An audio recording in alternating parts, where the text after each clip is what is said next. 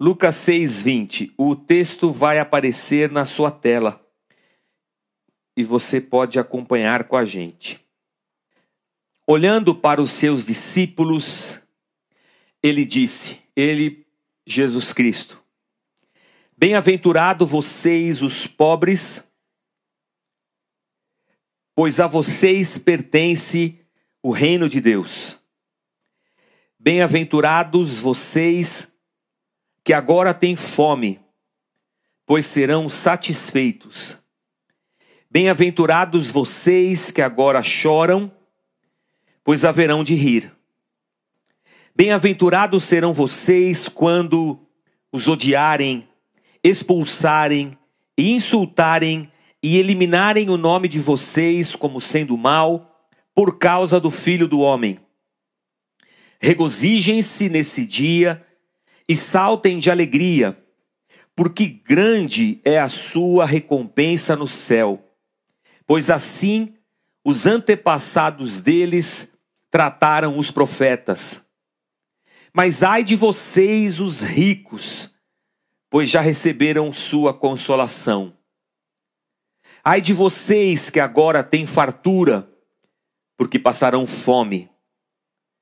Ai de vocês que agora riem, pois haverão de se lamentar e chorar.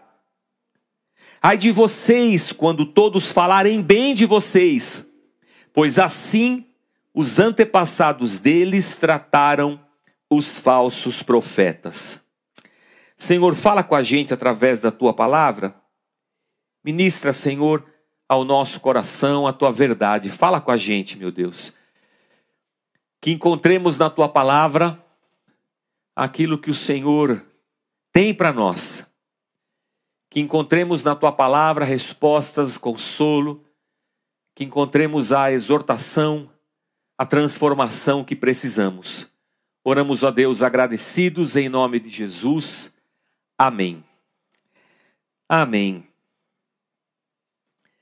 É, esse texto que a gente chama das bem-aventuranças, ele lá no livro, no Evangelho de Mateus, ele é um pouco maior. Jesus, o, o Mateus, o apóstolo, quando quando transcreve o sermão de Jesus Cristo, ele é mais detalhista.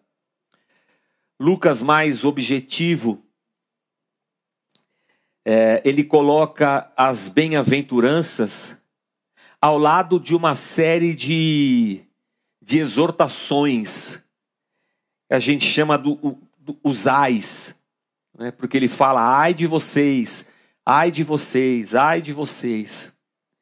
E num olhar mais superficial desse texto, que nós acabamos de ler, parece que Deus não quer pessoas ricas, nem pessoas que tenham abundância e fartura, nem pessoas alegres, sorridentes. Porque é contra essas que Deus pela boca de Jesus Cristo, está dizendo: ai de vocês.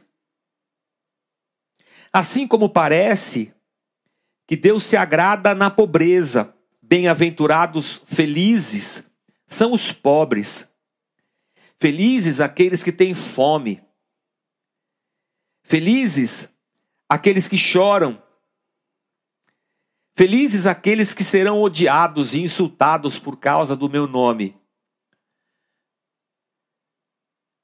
Eu diria que até é um choque a gente ler um texto desse aqui e nós imaginarmos, é, olhando superficialmente, qual é o tipo de gente que Deus quer ao seu lado. A questão é que essa é uma conclusão bem superficial. E eu volto a dizer, Lucas está escrevendo o seu evangelho como uma, um compêndio para um amigo chamado Teófilo. Ele escreve o, o, o, Evangelho de Lucas e o livro de Atos como um livro só, um rolo só de livro, e é enviado para Teófilo. E nessas primeiras páginas, Lucas já falou para Teófilo sobre a realidade de um novo reino, sobre o Senhor desse reino que é Jesus Cristo Lucas já fez um contraponto bastante grande entre o reino de Deus em Cristo e a religião judaica lá do primeiro século. Já falou também sobre as expectativas que a sociedade judaica tinha em relação ao Messias e sobre a realidade desse Messias, Jesus Cristo, Filho de Deus encarnado.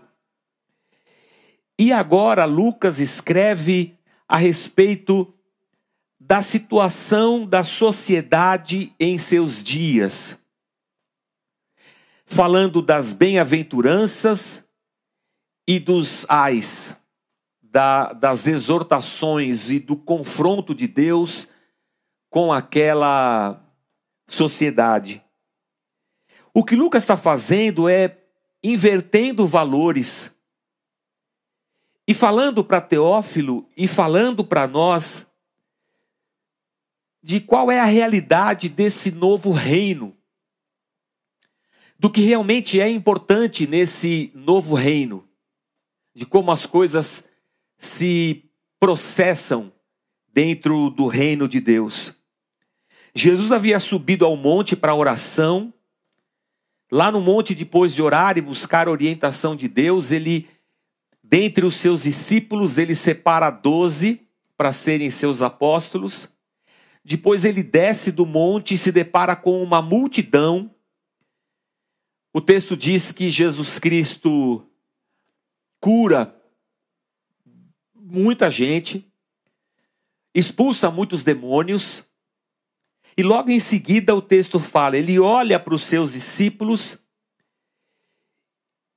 e ele começa a proferir essas palavras das bem-aventuranças, que eu acredito estejam sendo transmitidas para toda a sua audiência. Há quem pense que ele diz isso só para os doze, mas se fosse só para os doze, ele ia dizer, olhando para os seus apóstolos, ele havia acabado de, de é, comissioná-los ao apostolado. Jesus está olhando para todas as pessoas que estão ali na sua audiência.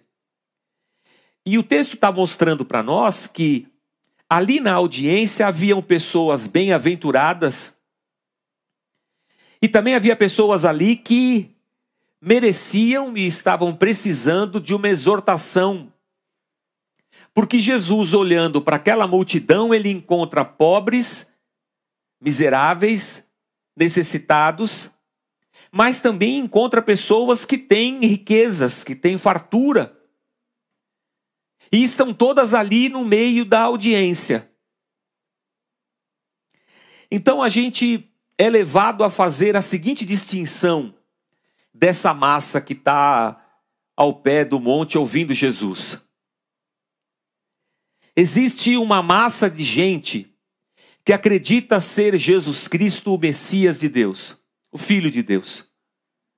Acredita que ele é um profeta de Deus e mais do que isso, que ele é o Messias, o Cristo, o prometido, mas há também nessa massa de gente pessoas que não olham assim para Jesus, que não o reconhecem como o Filho de Deus, como Messias, como libertador de Israel. Há pessoas que não olham para Jesus como um profeta. Porque certamente essas pessoas desse grupo já têm o seu Deus, sua religião, sua fé. Por isso não, não enxergam em Jesus nem essa divindade, nem essa religião, porque eles já têm a, a sua. E Jesus faz esse paralelo olhando para o povo e olhando para trás. Porque ele fala assim que no passado esse povo já rejeitou os profetas de Deus. Assim como agora parte desse povo continua rejeitando o profeta de Deus, que é Jesus Cristo. Então, Jesus, nas palavras de Lucas, está dizendo que essa rejeição é histórica.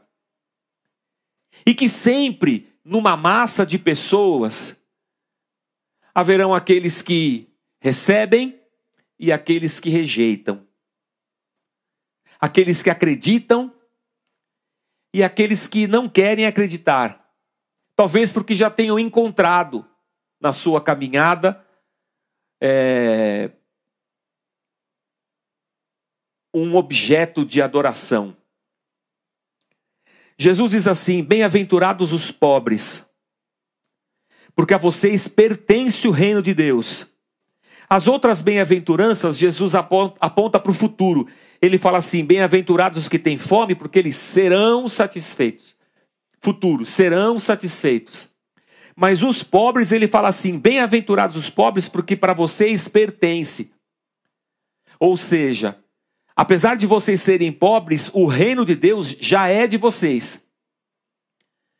É por causa desse versículo, eu acho que como fator central, que há correntes cristãs, sejam elas cristãs católicas ou cristãs protestantes, que acreditam que o, o pobre é o locus da salvação de Deus.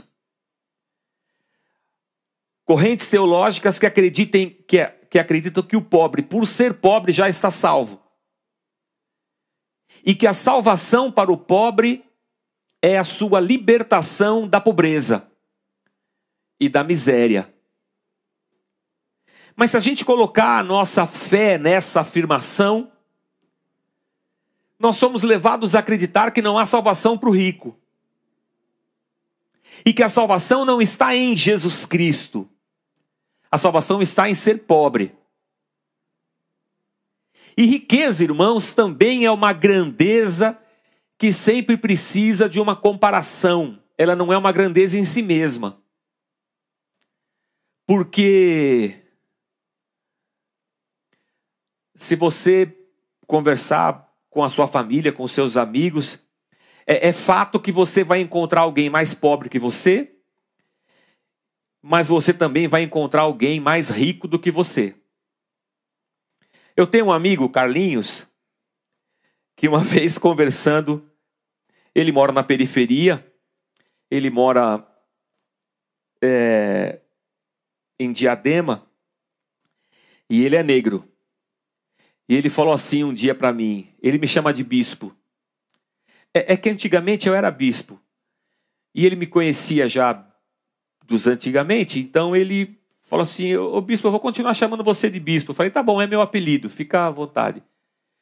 Então ele falou assim: Ô bispo, você tem, você tem consciência que você é privilegiado, né? E o meu, o meu contador, o Anderson, também já disse isso. O Anderson também mora em, é, longe do centro urbano da, da nossa cidade e também é negro. E ele falou assim para mim: Você nasceu branco, só aí, na nossa sociedade brasileira, você já é um privilegiado. E o Carlinhos perguntou, falou assim: Você sabe disso, né? Ele queria saber se eu tinha essa consciência.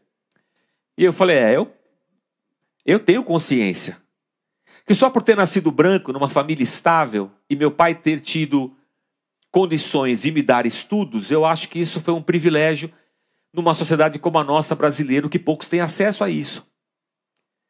De alguma forma, dentro dessa perspectiva social do nosso país, eu fui privilegiado.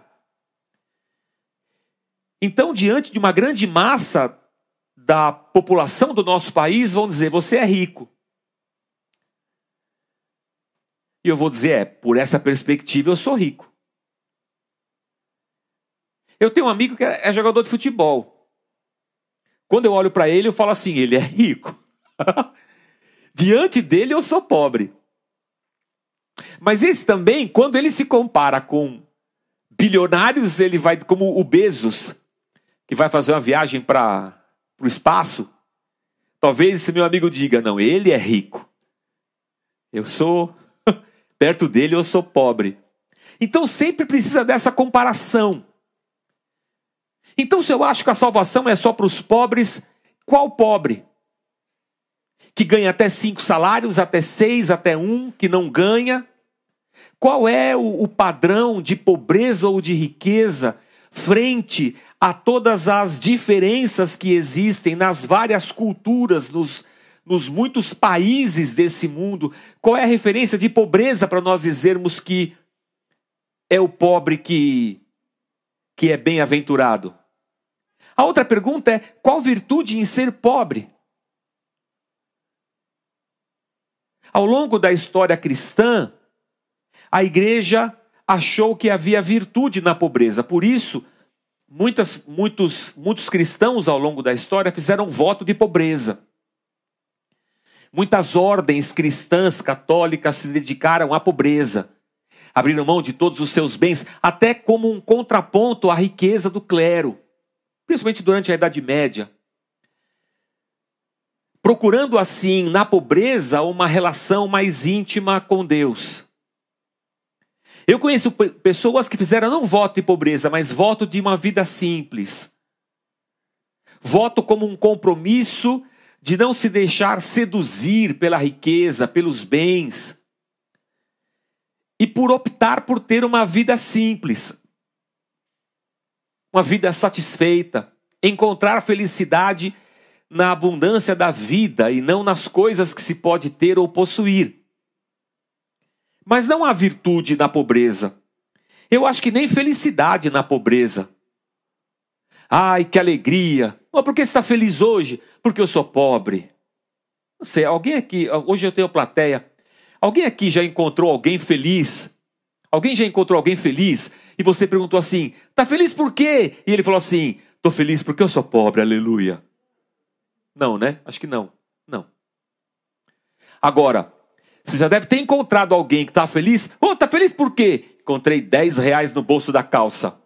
Pô, 20. Pô, aí 20 é. 50 então é o céu. Uma calça que eu não uso faz tempo. Agora nessa pandemia, emagreci demais na pandemia, umas calças eu deixei de usar. Mas aí fui pegar a capa, falei, vou botar um cinto e vou apertar. Cadê 50 conto dentro da calça? Aleluia. Pô. Mas Jesus diz: bem-aventurados os pobres. Mateus, na sua narrativa, diz pobres de espírito. Lucas não diz isso. Lucas diz pobre. Os dois estão narrando e descrevendo o mesmo sermão, por perspectivas diferentes. Mas eu acho que esse pobre aqui vai além da pobreza só financeira. Mas é uma pobreza que vai, que extrapola esses, esse limite, essa fronteira. É o pobre porque ele olha para si e enxerga em si uma miséria. É uma pobreza que eu, eu olho para esse mundo e falo, Senhor, não, não há riqueza nesse mundo que possa me tornar rico. Porque por mais que eu tenha um dinheiro, ou uma casa, ou um carro, ou um bem, ou qualquer coisa assim, eu ainda vou olhar para mim e dizer assim: eu preciso de Deus e da sua graça e da sua misericórdia. Porque a única, único bem que torna um homem realmente rico é Deus na vida dele. Então, independente da minha condição financeira, eu olho para mim e enxergo uma miséria de um ser humano que foi contaminado pelo pecado, pelo mal. Deus nos cria a sua imagem e semelhança. Deus nos cria para sermos a, a, a imagem dele em toda a criação. Deus coloca em nós sentimentos, Deus coloca em nós o amor, a graça, a compaixão. Mas o pecado nos contamina. O, o, o, o pecado corrompe a nossa sensibilidade. E por causa disso nos vemos insensíveis. Num mundo de pessoas que precisam, nós somos insensíveis a essa realidade. Esse sentimento de amor que Deus planta em nós, ele é contaminado pelo pecado e nós nos vemos odiando, desprezando, ferindo, magoando, pisando em cima de pessoas. Nos vemos imperfeitos na nossa capacidade de amar, de acolher, de abençoar. Olhamos para nós mesmos e, e pensamos: Puxa, eu poderia ter respondido melhor. Ontem a minha filha se formou, a Júlia. E ela estudou fora de São Paulo. E eu, eu tenho algumas, alguns, alguns acontecimentos assim na minha vida que me fazem refletir a respeito de mim, de quem eu sou. Por isso, uma vez eu falei assim para minha esposa: Puxa, eu queria ser uma pessoa diferente. Ela começou a dar risada e falou assim: Você e a humanidade inteira. Mas eu me lembro quando a minha filha passou facu... nessa faculdade em São José dos Campos. E ela teria que morar lá, é uma mudança grande. Sair da casa dos pais, morar sozinha, morar numa república, morar com pessoas que você não conhece. Então, assim, num primeiro momento foi a alegria que eu passei na faculdade. E depois a alegria vai se, vai se, vai se tornando em tristeza porque eu vou ter que morar longe dos meus pais. Mas a vida segue, né, irmãos? Viaja para lá, faz a matrícula, arruma um lugar para morar. No dia, irmãos, que ela foi, que a gente desmontou tudo. E que assim, domingo, amanhã, segunda-feira cedo, o pai vai botar você no carro e vai levar você para lá. Ela chorou. É óbvio que ela chorou. Ai, acho que eu não quero ir. e eu, óbvio, irmãos, eu sou pastor, né, irmãos? Eu sou um homem de Deus, aleluia. Eu sentei no quarto dela, pus a cabeça dela sobre a minha perna e fazendo um carinho em sua cabeça, eu disse: Júlia, minha filha, papai te ama. Papai também fez essa faculdade. Vai ser bom para você. Mamãe também morou fora. Papai vai orar por você. Vai dar tudo certo. Você liga. A gente está junto. Eu não fiz nada disso, irmãos. Nada, nada. O pessoal está até rindo aqui. Nada, nada. Eu, com toda a minha delicadeza troglodita, agora vai, porque não sei o quê. Ao invés de consolá-la, eu estressei ela mais, aí ela chorou mais, aí teve que entrar a Cláudia para acudir, fazer alguma coisa. Eu sei que na segunda cedo eu enfiei ela no carro e fui hoje e ontem trazendo ela de volta depois de quatro anos e meio, eu pensei assim: Puxa, eu podia ter sido um pai melhor. Eu podia ter acolhido a minha filha naquele momento de incerteza, de fraqueza, e eu podia tê-la ajudado. Não, eu, eu piorei as coisas. Eu falei, eu sou um miserável. Não pela quantidade de dinheiro que eu tenho, não porque eu tenho uma casa ou não tenho uma casa, eu tenho um carro ou não tenho um carro, não por causa da minha roupa, eu sou um miserável. Porque, como ser humano, eu poderia ser melhor, mas o pecado contaminou o meu ser. E naquele momento eu poderia ter sido uma pessoa melhor, mas eu não fui. Então Jesus diz assim: Felizes são vocês, pobres, e eu penso, puxa, é mesmo. Porque Deus não olhou para mim e não teve esse tipo de olhar para mim. Deus não olhou para o meu pecado ou para aquilo que o pecado havia feito de mim. Deus olhou para mim com um olhar de graça e me recebeu no seu reino. E nesse reino que eu já estou inserido, que é presente, não é futuro, nesse reino eu consigo ter consciência disso. E nesse reino eu posso falar assim: Senhor, eu preciso de riqueza, de amor e de misericórdia, porque o pecado roubou isso de mim. Eu sou um miserável, eu preciso da tua graça. Feliz o cara que consegue enxergar em si a sua miséria e se vê pobre diante de Deus, porque olhando para Deus na sua perfeição, reconhece: eu preciso muito de Deus. Porque há uma pobreza inerente aqui dentro de mim. Então, bem-aventurados os pobres, porque vocês encontraram em Deus a sua verdadeira riqueza. Não fosse Deus na minha vida, não fosse Deus consertando o que eu estrago todo dia, no meu casamento, na minha relação com as minhas filhas, aqui na igreja, não fosse Deus falando ao meu, ao meu espírito com o Espírito Santo dele, o que seria de mim? Bem-aventurados que agora têm fome. Não é assim, feliz é o cara que é um faminto. Feliz é o cara que que não se satisfaz, sabe? A gente poderia comer um prato de comida, a gente poderia comprar as nossas coisas e falar: pronto, agora eu sou feliz, estou satisfeito. Mas como é que eu posso ser feliz, satisfeito, quando eu olho para o lado e tem alguém numa miséria lascada?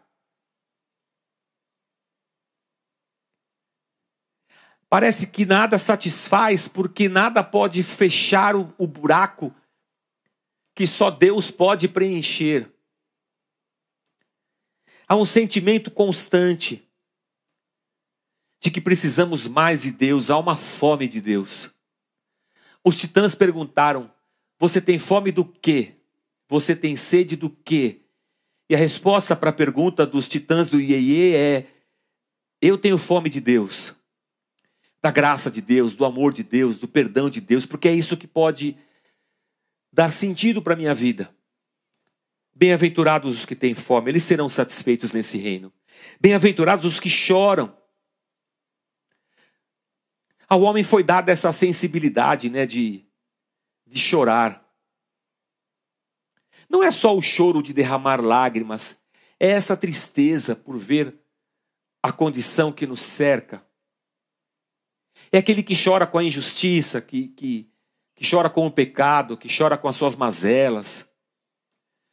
É aquele que consegue ser sensível a Deus, à voz de Deus, sensível ao próximo, sensível à dor do ser humano. É aquele que não está recoberto por uma casca de insensibilidade. Bem-aventurado aqueles que forem odiados.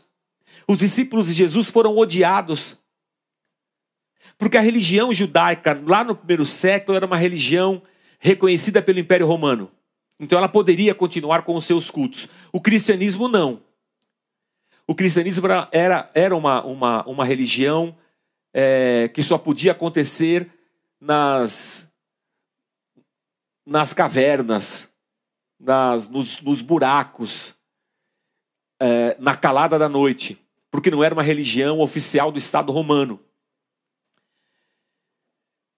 E a perseguição, como nós vimos, contra o cristianismo, acho que não houve igual no Império Romano contra outras religiões. Vão odiar vocês, mas não vão odiar vocês pelo que vocês são, vão odiar vocês por causa de Deus e de Cristo. Porque vocês creram. Sabe por quê? Porque no passado também foi assim. Já odiaram os profetas de Deus. Quando a gente lê o profeta Jeremias, a gente vê isso claramente odiaram Jeremias só porque ele falava a palavra de Deus. É por isso que Jesus, depois de falar isso, se volta para essa multidão, sabendo que lá haviam pessoas em outra condição, ele fala: ai de vocês, os ricos. Não quer dizer que todo rico é um, é um, é um bastardo, todo rico não presta, todo rico vai para o inferno. Não é isso. Não é de riqueza financeira, talvez, que Jesus esteja dizendo. Mas ai de vocês ricos, porque vocês já receberam aquilo que vocês queriam. Eis aqui o ponto. Jesus Cristo, seu sacrifício, sua morte, sua ressurreição, o amor de Deus, essas coisas não são riquezas para esse rico. Porque esse rico tem na riqueza o seu Deus. Ontem, na cerimônia, na, na, na, na missa ecumênica, um dos professores fez um, um discurso e ele disse assim aos alunos para que eles rejeitassem a idolatria da riqueza. Quase que eu dei um glória lá para o professor. Rejeitem a idolatria da riqueza. E é isso. Porque se a riqueza é o meu ídolo, eu já tenho um Deus. E se eu já tenho um Deus, eu volto as costas para Cristo e para Deus. Então Jesus diz para ele: ai de vocês, porque aquilo que vocês queriam, vocês já têm. Só que essa riqueza não vai levar vocês a lugar algum. Ai de vocês que agora têm fartura. Ai de vocês que se contentam Ai de vocês que têm uma aparência, uma aparente abundância e colocam a sua alegria nisso e a sua vida nisso e se satisfazem nisso. Que grande miseráveis, né? Porque vocês vão passar fome. Porque todas essas coisas são passageiras. Ai de vocês que agora riem, não é porque Deus está condenando a alegria e quer crentes carrancudos. É porque tem gente que indiferente, que indiferente ao, ao sentimento, à dor, à miséria, se alegram nisso, se alegram na injustiça, se alegram vendo pessoas oprimidas, aliás, às vezes se alegram em oprimir. Se alegrem, se alegram e riem, enriquecendo às custas do pobre. Encontraram nesse mundo, na corrupção desse mundo, na injustiça desse mundo, motivo de alegria. Conseguem enriquecer negociando vacina num momento de pandemia e lucrando com a morte e o desespero de milhões e estão rindo nisso. Ai de vocês! Porque vocês haverão de chorar e de se lamentar. Ai de vocês quando falarem bem de vocês. E aqui eu volto ao profeta Jeremias. Jeremias foi chamado para soltar uma profecia e Jeremias soltou o verbo, irmãos. E aí o rei falou assim: mano, esse cara só fala mal da gente. Será que não tem um. Chama os meus profetas aí. Aí vieram os profetas do rei. Dá uma profecia aí para mim. Aí os profetas do rei recebiam o salário do rei, comiam da mesa do rei, estavam muito satisfeitos com aquela estrutura. Oh, querido rei, somebody love, havemos Chester. Tudo de bom vai acontecer para você, ó magnânimo. Ah, eu gosto desse profeta. Aí vem Jeremias: Não, nós vamos morrer, Deus vai destruir tudo. o rei queria só ouvir coisas boas. Por isso o rei mandou matar o profeta. Tem gente que só quer ouvir coisa boa. A gente vive dias, irmãos, que até os crentes só querem ouvir coisas boas. E se o que eles ouvem não é uma coisa favorável a si mesmos, ainda que seja a Bíblia, eles rejeitam.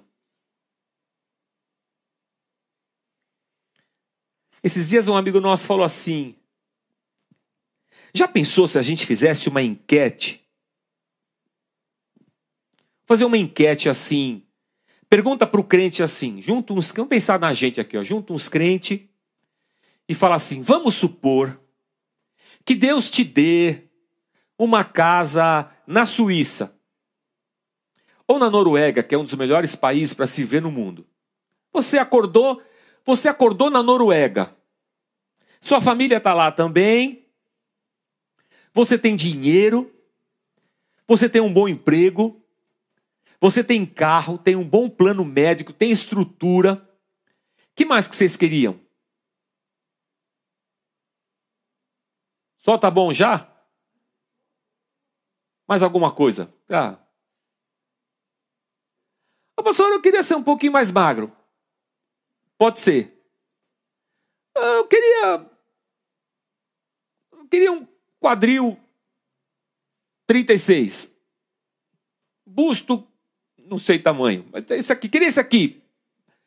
Imagina todas as coisas que você pode imaginar. Você acorda e tem tudo isso aí. Você só não tem Deus. Eu acho que muito crente ia falar assim: ah, Deus podia estar tá aqui também, né? Porque tá tudo tão bom aqui, mas. É, mas é Deus não vai estar. Tá. É que pena, né? Acho que azar o dele não poder participar dessas bênçãos todas, né? Eu acho que eu vou viver muito bem. Porque, no fundo, todas essas coisas são as coisas que eu quero. Espero, desejo. E Deus não é outra coisa para mim a não ser a entidade que pode me dar todas essas coisas. Então, no momento em que eu já tenho essas coisas todas, a presença ou não de Deus é indiferente. São esses que Deus diz: ai de vocês. Porque não era Deus que vocês queriam. Era tudo isso aí. Isso aí agora você já tem. Mas ai de vocês, porque rejeitaram Deus e os seus profetas. E talvez muitos cristãos fossem pegos de surpresa numa situação como essa. Mas o que eu quero dizer com tudo isso, irmãos, é que Cristo trouxe para nós um reino. Para todos aqueles que têm fome, sede. Para todos aqueles que se sentem pobres, que reconhecem a sua miséria, que reconhecem os seus defeitos, os seus pecados e que falam assim: Senhor, eu preciso da tua graça. Se o Senhor não me ajudar, eu, eu, eu eu estou perdido. Eu preciso que o Senhor esteja comigo, eu preciso estar com o Senhor em todo o tempo. Para esses, diz Jesus, o reino já chegou. E para todas essas necessidades e fomes e sedes e choro, para todas essas coisas vocês haverão de ser consolados, vocês serão fartos, porque a terra e a promessa de Deus é para vocês. Jesus diz isso para toda aquela multidão. E diante dessas palavras de Jesus, e olhando para aquela multidão ali, a pergunta que não quer calar é essa: quem sou eu no meio dessa multidão? Qual é o meu coração no meio desses todos outros corações? O que eu quero? o que eu penso a meu respeito, o que eu penso de Deus, o que eu espero de Deus. A minha oração e a minha esperança é que você seja sensibilizado pelo Espírito Santo de Deus. E você, no meio daquela multidão e dessa multidão, você pense assim: eu sou um pobre eu tenho chorado, eu estou cansado, eu não vejo outra esperança a não ser Deus. E eu gostaria muito que Deus me ajudasse. Eu gostaria muito que esse Jesus Cristo que proferiu essas palavras transformasse a minha vida e fizesse de mim uma nova pessoa. Se esse for o seu coração, Jesus vai dizer assim: Feliz é você, porque você já está no reino. E eu queria orar junto com você. Se você está em casa, sentado no sofá, aproveita para ficar de pé nesse momento, agita as canelas e vamos orar. As nove pessoas que estão aqui, vamos ficar de pé também, vamos orar.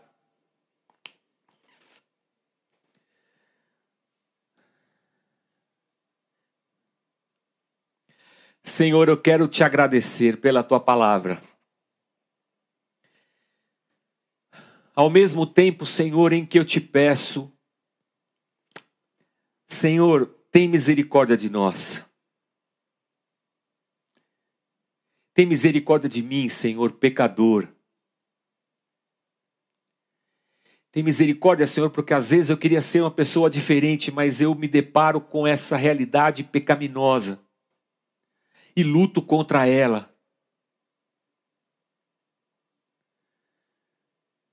Abençoa-nos, Pai. Transforma-nos a cada um de nós. A nós que nos tornamos insensíveis por causa da vida. Indiferentes, Senhor, diante das mazelas da nossa sociedade. Nós que encontramos satisfação no dinheiro, na vida, nos bens, Senhor, tem misericórdia de nós.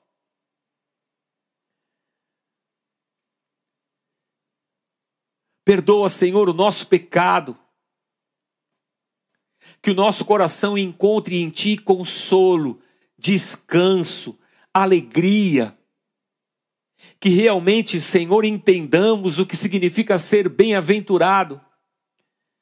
Porque estamos no Teu reino e no Teu reino, Senhor, há transformação, no Teu reino há saciedade, no Teu reino há paz, no Teu reino há esperança, no Teu reino há vida. E é isso, Senhor, que nós precisamos hoje. Por isso, Pai, eu te peço, visita cada um de nós. Insere no teu reino, Senhor, corações arrependidos. Transforma, Senhor, lares, casamentos, relacionamentos. Transforma, Senhor, a vida dos teus servos. Cura, Senhor, é a nossa oração. E que nós encontremos em Ti a cada dia, Senhor, mais e mais alegria. E que a nossa jornada seja uma jornada de paz. Mesmo diante das adversidades, mesmo diante, Deus, das injustiças desse mundo, mesmo diante de atrocidades que os nossos olhos veem, mesmo diante, Senhor, do imponderável, do inimaginável, que encontremos em Ti a cada dia alegria e consolo, e que Cristo seja efetivamente Senhor e Rei na nossa vida. É o que oramos agradecidos, em nome de Jesus Cristo, Teu Filho, Pai. Amém. Amém. Amém. Graças a Deus.